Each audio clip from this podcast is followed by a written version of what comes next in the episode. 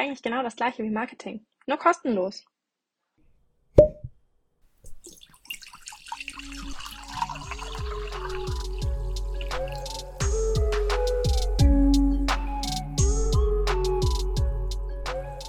Die Korken knallen, der Prosecco fließt. PR hat die unterschiedlichsten Aromen. Wir gießen euch ein Glas Mythen ein und blicken genau aufs Etikett. Prosecco, eure Brause für die Ohren.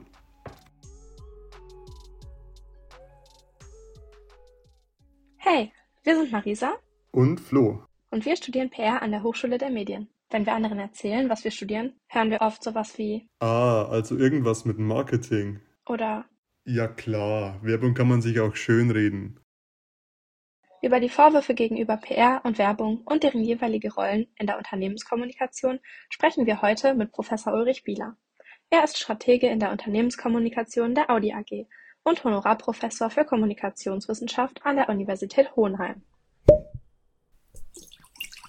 Ja, hallo Herr Bieler, vielen Dank, dass Sie sich Zeit genommen haben heute für unser kurzes Interview. Ähm, zum Start würde ich Ihnen gerne mal eine vielleicht etwas außergewöhnliche Frage stellen.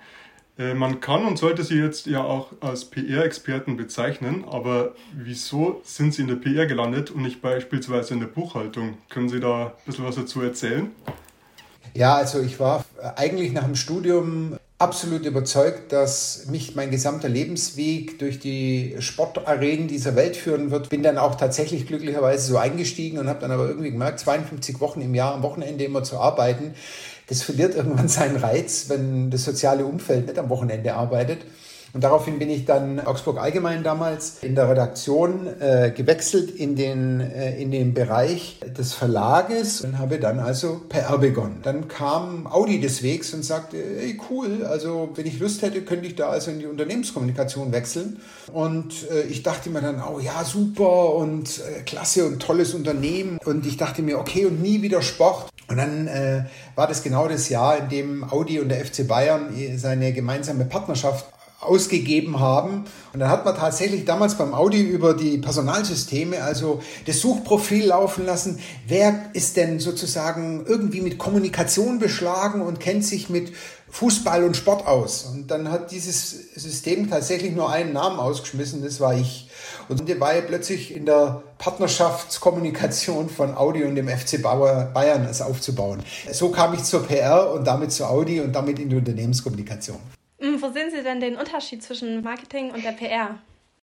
Marketing und Unternehmenskommunikation haben so viele Unterschiede, dass sie nicht identisch sind. Und Werbung ist nur eine Teildisziplin der Marketingkommunikation. Damit also nicht auf der Augenhöhe von Marketing selber oder Unternehmenskommunikation. Und ich glaube heutzutage, äh, man sieht es ja auch an einigen sehr prominenten Beispielen, wo Marketingfunktion und äh, Unternehmenskommunikation tatsächlich ja fast schon zusammengelegt werden. Kann man ja fragen, na dann scheint es ja doch irgendwie ähnlich und gleich zu sein. Weil sonst würde man es ja zusammenlegen. Ich persönlich glaube, dass das aus einer bestimmten Perspektive Sinn macht. Ich glaube aber, dass es in der Grundunterscheidung definitiv tödlich ist. Weil, wissen Sie, das ist so, wie wenn Sie einfach sagen, ich habe da einen Topf Wasser und da habe ich irgendwie verschiedene äh, Gemüsearten rumliegen und ich schmeiße alle in einen Topf und die rühre so lange rum, bis da draußen Gemüsesuppe geworden ist. Die Gemüsesuppe, die kann bedingt schmecken, aber sie wird nie Gourmet-Qualität haben.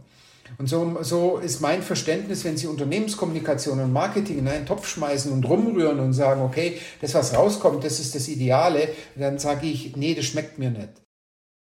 Unternehmenskommunikation ist ganz stark für den Bereich zuständig, in dem Marketing fast keine Rolle spielt. Nämlich Vertrauen, Glaubwürdigkeit, Reputation, Haltung. Marketing ist sehr wichtig, ist überhaupt keine Frage. Das hat beides auf Augenhöhe seine Funktion. Aber Marketing ist dafür zuständig, Absatzförderung zu generieren, indem es bei Kunden oder potenziellen Kunden Produkte und Dienstleistungen des Unternehmens sinnvoll kommuniziert. Aber nehmen Sie heutzutage mal in Ihrer Generation das Thema der Social Responsibility, der glaubwürdigen Haltung zu gendergerechter Sprache. Kann das eine Marketingkommunikation vermitteln oder kann das nicht eher eine Unternehmenskommunikation vermitteln? Und da muss ich sagen, Es hat beides seine Berechtigung. Was heutzutage wichtig ist und was ja zu der berechtigten Frage führt, Müssen das zwei autarke Dinge sein oder muss es nicht was anderes sein? Die Frage resultiert ja aus unserem starken Wandel der digitalen Kommunikation. Also, dass wir fast nahezu alles in digitaler Kommunikation machen, sowohl im Angebot als auch in der Nutzung. Und dadurch verschiebt sich natürlich dieses frühere, völlig autarke Verständnis ein großes Stück weil natürlich Menschen ein Unternehmen über Social Media oder alle anderen Kanäle, die es gibt, in einer Kommunikationsfunktion wahrnehmen. Die unterscheiden ja nicht, ist das jetzt Unternehmenskommunikation, ist es Marketingkommunikation. Die nehmen eine Kommunikation des Unternehmens wahr. Wo es herkommt, wissen die nicht und es interessiert sie auch nicht. Dass das nach vorne hinaus als eine Kommunikation wahrgenommen wird, bedeutet im Unterschied zu früher, die beiden Bereiche müssen wie Brüder und Schwester ganz eng aneinander stehen, sich austauschen, sich orchestrieren, sich abstimmen, gemeinsam planen. Aber deswegen ist es noch nicht eins. Ja, da kann ich äh, nur so zustimmen.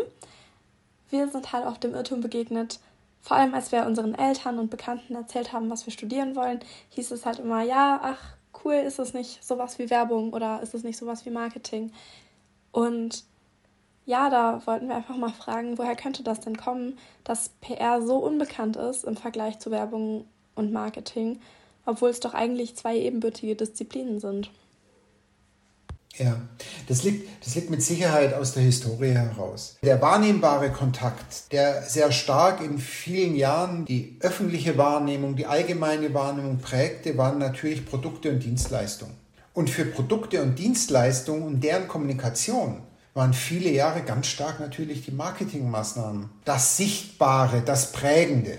Und erst in den letzten relativ wenigen Jahren hat sich das ja komplett verschoben, weil seitdem das Produkt nicht mehr der alleinige wahrnehmbare kommunikative Inhalt ist, sondern es darauf ankommt, wie verhält sich dieses Unternehmen bezogen auf, äh, auf Umwelt, auf Klimawandel, auf soziale Themen. Ja, hat sich ja ein kompletter Wandel verschoben. Die Produkte, die wurden immer ähnlicher über die letzten Jahre.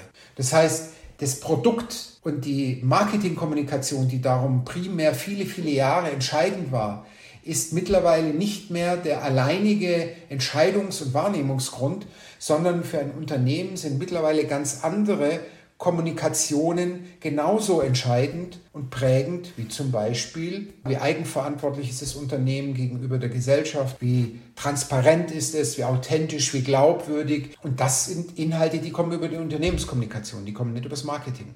Sie hatten das auch jetzt gerade ganz schön erklärt anhand äh, der Wertschöpfungsketten. Ähm, was ich mich jetzt noch frage, also wenn man das einen Laien dann auch so erklären würde und dann eben so die Unterschiede auch zur klassischen PR ähm, deutlich macht, dann kommt ja oft diese Auffassung, ja, die PR ist ja dann kostenlos, oder? Also dann ist ja praktisch ähm, die PR so das Wundermittel für, für jedes Unternehmen, weil ihr müsst ja nichts zahlen. Also wie, wie entkräftet man dann so ein Argument aus Ihrer Sicht? Naja, ich sage es mal, zunächst mal ist es ja richtig, weil äh, hoffentlich bezahlt man in der PR nicht. Ja? Wobei das ja heutzutage auch nicht mehr ganz stimmt, weil natürlich es auch völlig legitim und gelebte Praxis ist, dass in der Unternehmenskommunikation für bestimmte Social-Media-Kampagnen auch ein bestimmter Paid-Anteil einfach in die Hand genommen werden muss, um mit diesen Inhalten der Unternehmenskommunikation auf den sozialen Kanälen sichtbar zu werden. Eigentlich ist es der bessere Weg, für ein Unternehmen Kommunikation zu machen. Nicht, weil ich mir das Geld spare, sondern weil ich durch das Nicht-Bezahlen bei den Menschen, die mich wahrnehmen, einfach eine Glaubwürdigkeit automatisch impliziert habe, die ich bei aller bezahlten Kommunikation automatisch nicht habe. Also wenn Ihre Eltern sich eine Werbung anschauen, dann glauben Sie diesem Werbespruch, der da drauf steht, nicht, weil er ist bezahlt.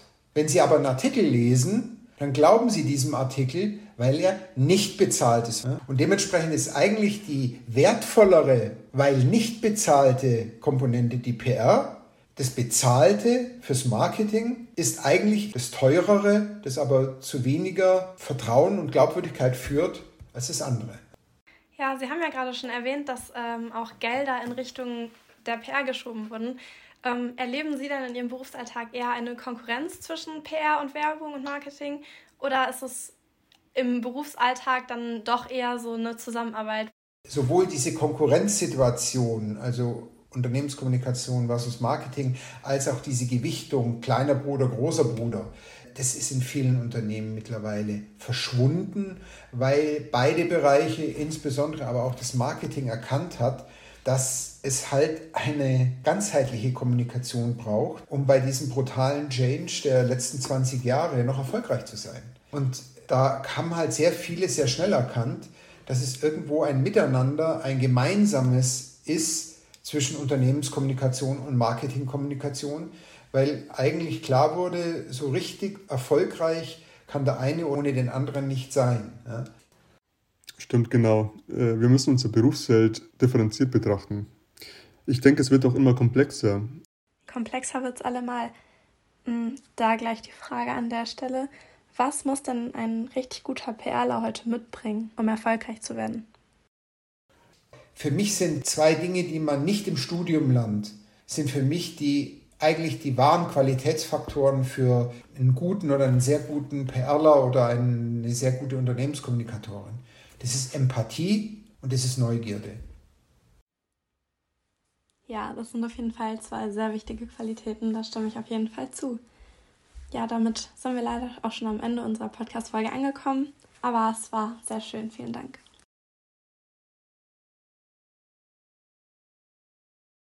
Ausgerechnet jetzt, wo es so spannend wird. Naja, aber wenigstens konnten wir ein paar wichtige Learnings mitnehmen. Danke an alle fürs Zuhören und bis zum nächsten Mal bei Prosecco, eurem PR-Podcast von der Hochschule der Medien.